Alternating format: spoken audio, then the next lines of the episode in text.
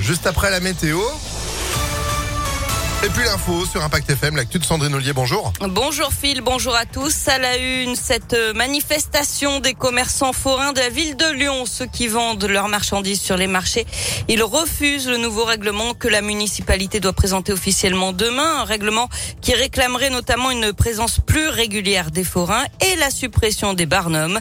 La manifestation aura lieu dans une vingtaine de minutes sur la place de la Croix-Rousse. Renault Lyon-Est, c'est terminé, comme l'a annoncé le progrès la concession et les ateliers de Vaux-en-Velin fermeront leurs portes le 31 décembre prochain. En cause, d'après la direction, le manque de rentabilité du site, causé en partie par l'insécurité du quartier. Les 105 salariés devraient être reclassés sur les trois autres sites de l'agglomération lyonnaise, Vénissieux, Vèze et Rieux-la-Pape. Des ossements humains découverts à Vaux-en-Velin. Selon le progrès, c'est un promeneur qui les a trouvés au nord du quartier de la Grapinière sur un terrain qui longe la 42. Les ossements dateraient de plusieurs mois. Une enquête est ouverte.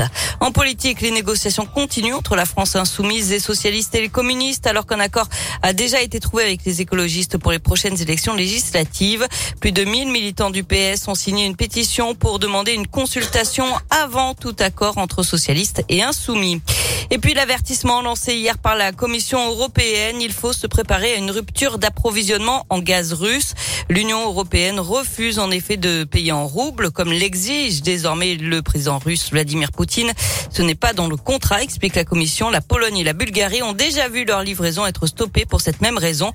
Sur le terrain, la ville d'Odessa a été visée par de nouveaux tirs. Les États-Unis accusent également Moscou de vouloir organiser dans les prochains jours des référendums pour annexer deux territoires pro-russes de l'Est de l'Ukraine.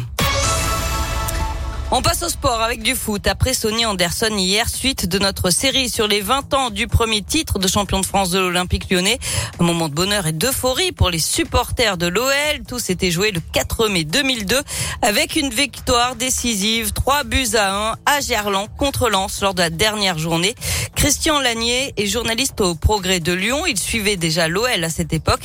Et pour lui, ce titre, c'est aussi l'œuvre d'un entraîneur qu'on a parfois tendance à oublier aujourd'hui, Jacques Santini. Bon, ancien Stéphanois, comme quoi des fois l'histoire c'est bizarre, mais c'est comme ça quoi.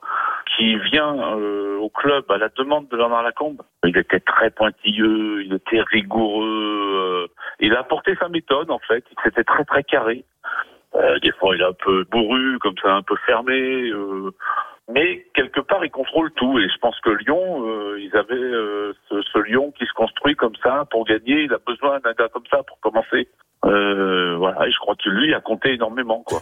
Et ce 4 mai 2002, les hommes de Jacques Santini avaient remporté le premier d'une série record de sept titres consécutifs. Cette équipe mythique avec Anderson, Coupé, Chris ou encore Govou va se reformer pour la première fois le 10 mai à l'OL Stadium pour le match des héros au profit de l'UNICEF. Du tennis, le tournoi des Masters 1000 de Madrid à suivre aujourd'hui. Gaël Monfils face au numéro 1 mondial Novak Djokovic. Hier, Lucas Pouille a sorti le russe Kachanov, 26e joueur mondial au premier tour. Benoît Père et Hugo Humbert ont par contre été éliminés. Merci beaucoup. L'actu à tout moment, impactfm.fr. Sandrine, vous êtes de retour à 8h30. À tout à l'heure. C'est la météo, 8h05 quasiment.